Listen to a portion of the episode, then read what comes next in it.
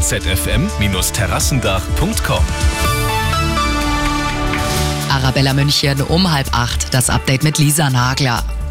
Die ersten 66 Tage in diesem Jahr haben Frauen rein rechnerisch umsonst gearbeitet. Sie verdienen immer noch weniger als Männer. Darauf macht der heutige Aktionstag, der sogenannte Equal Pay Day, aufmerksam.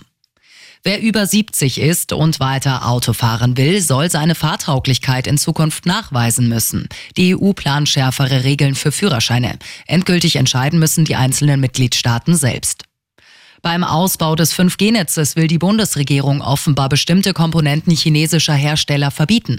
Nach Medienberichten gibt es Sicherheitsbedenken. Die USA verwenden keine chinesische Netztechnik mehr wegen Spionagegefahr. Auch heute wird wieder im öffentlichen Dienst gestreikt, zum Beispiel in Kitas und Ämtern in Augsburg. Schwerpunkt ist morgen. Bis zu 450 Kitas und soziale Einrichtungen auch bei uns in Stadt und Landkreis München werden bestreikt. Und noch zum Sport. In der Champions League gehen die Achtelfinals heute Abend in die heiße Rückspielphase. Dortmund trifft in London auf den FC Chelsea. Morgen wird's dann ernst für den FC Bayern gegen Paris Saint-Germain. Die Stars aus Paris sind schon bei uns in München angekommen, darunter Messi und Mbappé. Immer gut informiert, mehr Nachrichten für München und die Region wieder um 8. Und jetzt der zuverlässige Verkehrsservice mit dem Morgenhuber.